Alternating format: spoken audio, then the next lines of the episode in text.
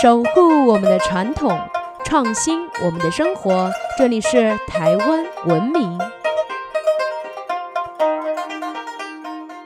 各位听众朋友们，大家好，欢迎收听台湾文明，我是热爱台湾民俗文化的新著名甜甜。这个月热闹的妈祖绕境即将要告一段落啦，紧接着而来的就是王爷生。在台湾的日常生活中，有一句谚语是“三月封妈祖，四月迎王爷”。三月妈祖圣诞之后呢，紧接着啊，四月就是王爷生了。到时候南部将会有一波接一波、一连串热热闹闹的王爷祭、王传教。那王爷啊，到底是什么样的神明呢？他又有哪一些故事呢？还有烧王传、王传教又是怎么一回事呢？别着急，所有精彩内容都在本期的台湾文明。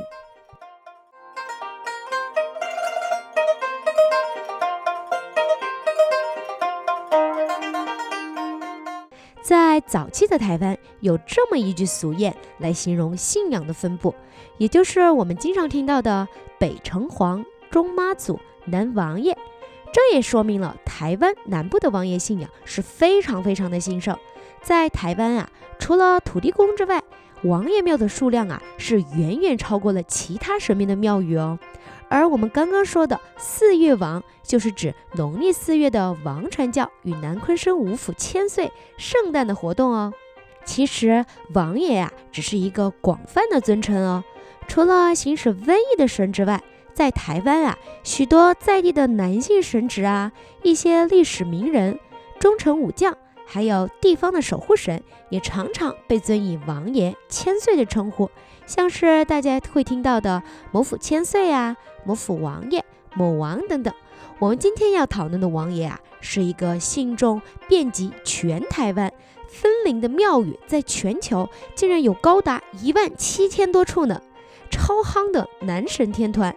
南昆生代天府的五府千岁，南昆生代天府呢，已经创建了三百六十年，主祀神为李、池、吴、朱、范这五位王爷，合称为五府千岁。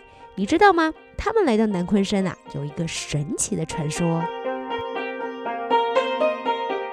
根据庙方的记载，在明朝末年的时候啊，有一天晚上，当时有一群渔民在海边的沙洲捕鱼。忙着捕鱼的渔民呢，突然听到海上传来一阵阵丝竹钟鼓之音。渔民们抬头，只看到远处啊，有一艘大帆船飘进了港口，正往南昆山停靠。等到天亮了，这群渔民啊，便好奇的到港口一探究竟。渔民们到达港口之后，只看到港口停靠着一艘破旧的小船。大家走上船，发现船上竟然安置着五府千岁的神像，分别是大王李府千岁、二王池府千岁、三王吴府千岁、四王朱府千岁、五王范府千岁，还有一位中军府。船上啊，还有一只写着“代天巡狩”的旗帜。经过一夜的审议。大家认为神明有灵，于是呢就将这些神像供奉在一处草寮内奉香膜拜。没想到啊，自那一天之后，渔民们每次出海捕鱼都是满载而归。就这样呢，信徒也越来越多了。后来就有信众要提出给五位王爷盖庙，但由于当时的物资啊实在是太贫乏了，人们的生活呢也并不好过，所以啊一直没有筹集到资金给五位王爷盖庙。当时的居民呢，便举办了隆重的祭祀，将王爷的神像安置在王船，将王船送出海，要王爷另找吉地。没想到，这才送王船出海不到一个时辰，王船竟然神奇的返航，飘回了港口。这啊，让当地的渔民感到非常的惊讶。大家呢，也认为啊，王爷已经选择留在了这里，就再次的将神像请回了草庙中祭拜。而王传逆流返航的神机呀，也造成了很大的轰动。再加上这五位王爷各显神通，时常降机济世，甚至显灵保护百姓，因此香火鼎盛，心中络绎不绝。南昆生五府千岁最早的庙其实是建在沙洲，在明代永历的十六年，也就是西元一六六二年的时候，建好为开基庙。据说当时啊，这地方是一个福水金狮的风水宝地，还存在着三样宝物，分别是康朗树、白马鞍藤头，还有乌金石。据说台南的积水溪是一条眼盲的龙，经常横冲乱撞，而金狮穴的康朗树可以引导积水溪这条盲龙出海，让庙免于洪水的冲击。白马鞍藤头呢，则生长在海底，能保持庙基的水土，还能将海水转变为淡水。乌金石则有避水气、防止海水倒灌的神力。当时的五府千岁呀，就是靠这三件法宝，能让庙安稳地建在沙洲上。不过啊，这三件宝物先后都遭到了破坏，开基庙呢也遭到了洪水的冲毁。关于这三件法宝被毁的原因，据说曾经有一名僧人因为不守戒律，遭到了五府千岁的斥责。没想到他啊，不但不愧疚，还对五位王爷怀恨在心。南昆生庙建成之后。这名破戒的僧人便想尽了办法要破坏风水，所以呀，他就将康朗树砍倒了。之后，荷兰人登陆台湾，又盗走了乌金石，最后白马鞍藤头也遭到了挖掘还有破坏。所以呢，南昆山地理风水啊就这样被破坏了，失去了地理灵气的开基庙，没多久就遭到了洪水的冲毁。五位王爷啊也不得不重新寻找庙地了。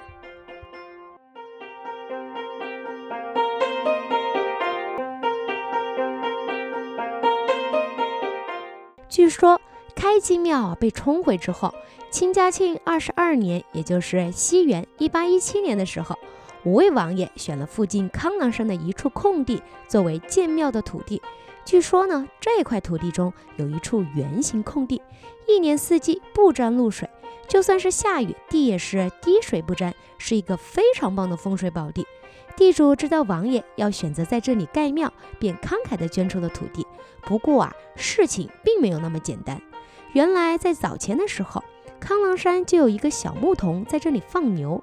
有一天啊，下起了大雨，这名牧童意外地发现了这块滴水不沾的宝地，便经常在这里玩耍休息。由于风水灵气的加持，小牧童得了灵气，竟然每天都在这里打坐修炼。后来在这里作化成神，被称为宁那宫万善爷。他可不是有应公庙的万善爷哦。宁那公认为这块地啊，当初是他先来的，而且他还插有铜针作为记号呢，要他让出来是不可能的。五府千岁这时候说：“我们五兄弟当初渡海到南昆生的时候，就看中了这块地，还埋了一枚铜钱做记号呢。”双方就这样争论不休，谁也不让谁。山神跟土地公都被请来当公证。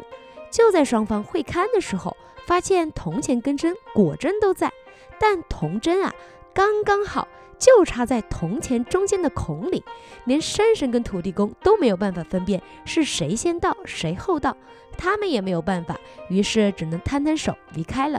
小孩城市的妮娜公觉得这五位大人根本就是在欺负小孩嘛，觉得委屈，气不过，一怒之下便约了五府千岁大战 PK，双方谈好了，谁打赢了这块宝地就归谁。没想到啊，这一打就打了好几个月。据说当时康郎山一带每天午后便卷起沙尘暴，飞沙走石，鬼哭神嚎，如同千军万马在交战一样，还时不时的出现刀兵碰撞的声音，非常的吓人。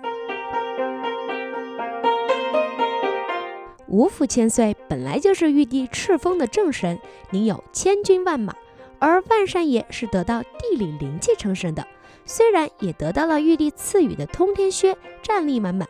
但面对五府千岁这样强大的对手，还是需要招兵买马的。当时万善爷为了打仗，广招地方的孤魂野鬼、山魅精怪，以游击战的方式跟五府千岁斗法。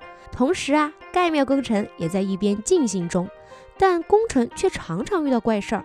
据说上梁州的时候，不是梁柱断裂，就是震动不止。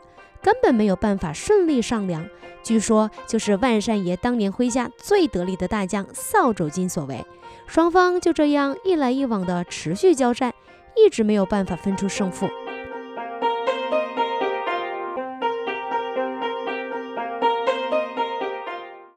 当时的战争有一个小插曲哦，吴府千岁因为多次跟宁纳宫交战都没有办法取得胜利，这啊让王爷们非常的头疼。于是吴府千岁就想到可以找同为小孩神的三太子前来助阵了。斗法期间，三太子趁机偷走了宁纳宫的通天靴，拿去给吴王千岁穿了。就这样，三太子跟宁纳宫也结下了梁子。这也是南昆生代天府没有三太子的原因哦，是不是非常有趣啊？由于双方交战，让许多居民都不堪其扰，也让赤虎眼的观音大士啊，终于看不下去了。据说观音大士找来北港妈祖跟雪甲宝生二大帝一起出面调停，来搓汤圆，劝说双方停战。劝说内容大概是南昆山代天府里面要盖一座小庙给宁纳宫，而前来进香的香客呢，拜完五府千岁也要到万上坛进香哦。双方就这样停战，握手言和了。而当时的大战也让骁勇善战的吴三王受了伤，万善爷啊还在他的额头前留下了一道伤痕。据说妙方多次请工匠来修补，都无济于事哦。另外，吴府千岁为了感谢观音大士的帮忙，还在代天府后庭增添了青山寺来供奉观音大士。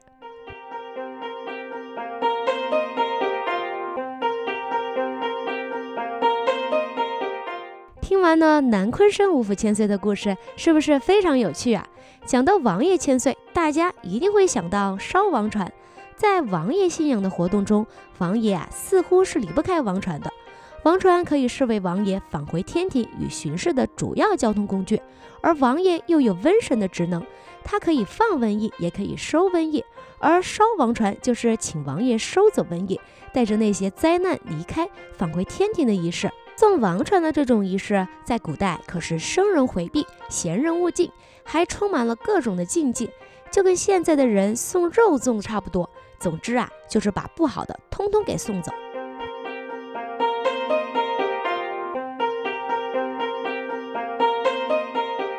早期啊，因为医药的不发达，还有气候潮湿，在华南沿海这一带经常爆发疫病，导致生灵涂炭。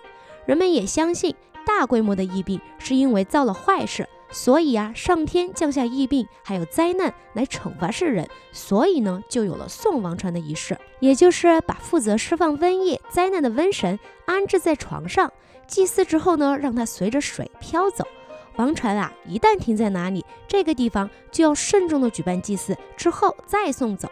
这样让王船走水路四处飘的仪式称为游地河，用火焚烧呢则称为游天河。飘来台湾的王船啊，大多是从大陆福建沿海地区游地河来的。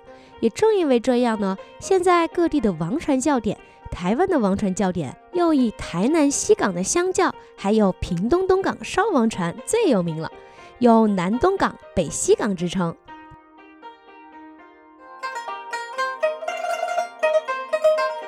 今天有关于五府千岁王船的内容就先分享到这里啦。下一期我们就来谈谈有台湾第一香之称的西港香教，还有东农宫烧王船。